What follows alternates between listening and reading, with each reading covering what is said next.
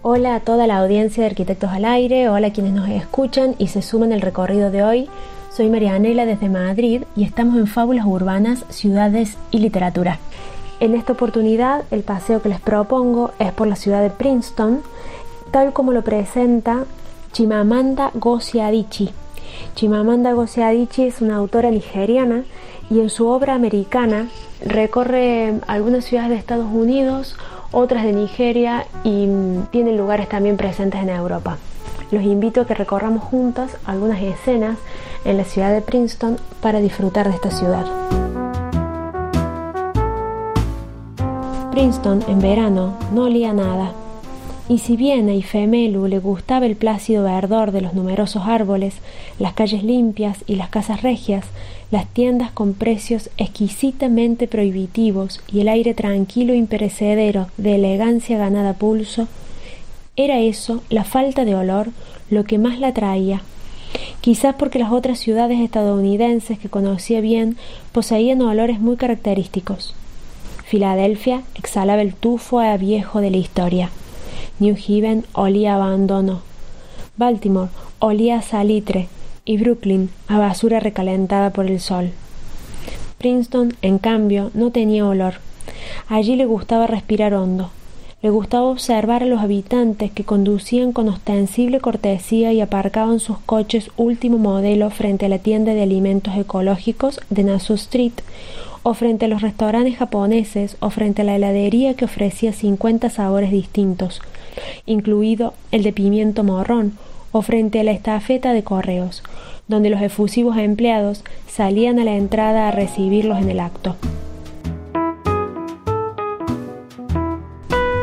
Así comienza Americana, que es una historia de amor entre Ifemelu y Ovince.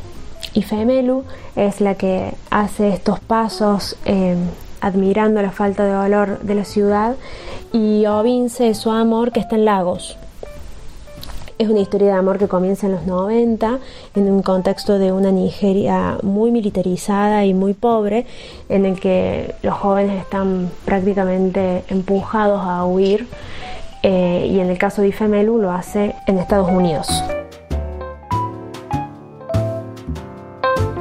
Durante su primer año en Estados Unidos, cuando tomaba un tren desde New Jersey Transit hasta Penn Station y luego el metro para visitar a la tía Uhu en el barrio de Flatlands, le llamaba la atención que los viajeros que se apeaban en las paradas de Manhattan fueran en su mayoría blancos y esbeltos.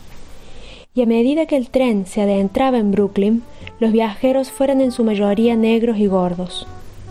Aún así, en su cabeza no usaba la palabra gordos.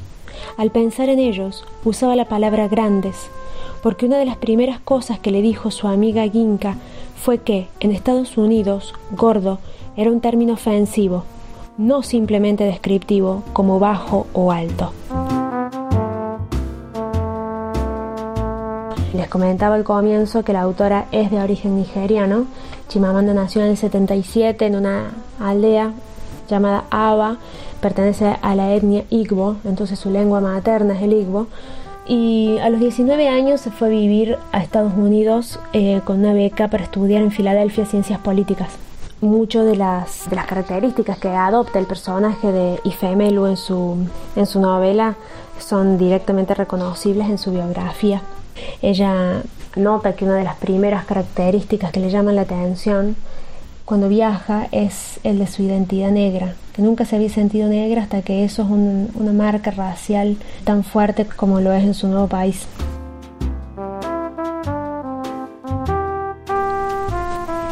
En Estados Unidos, todos los taxistas nigerianos estaban convencidos de que en realidad no eran taxistas.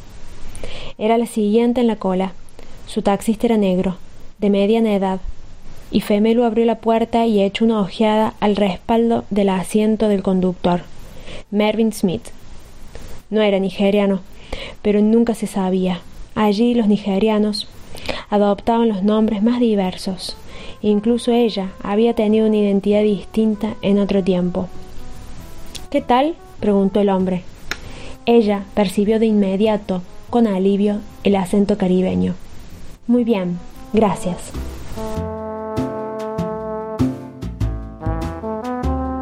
Esto era Americana de Chimamanda Adichie.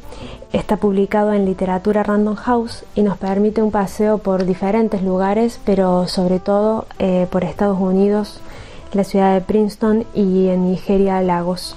Así que los invito a quienes les haya gustado que continúen estos recorridos de mano de la autora en su descubrimiento de la cultura norteamericana tiene que revisar todos los pilares de su identidad que construyó siendo nigeriana y que se ven en jaque en el contacto de otra cultura.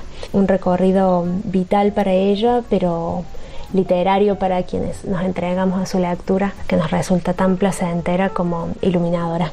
Me despido hasta el próximo recorrido de Fábulas Urbanas y espero que hayan disfrutado tanto como yo de americana junto a Chimamanda.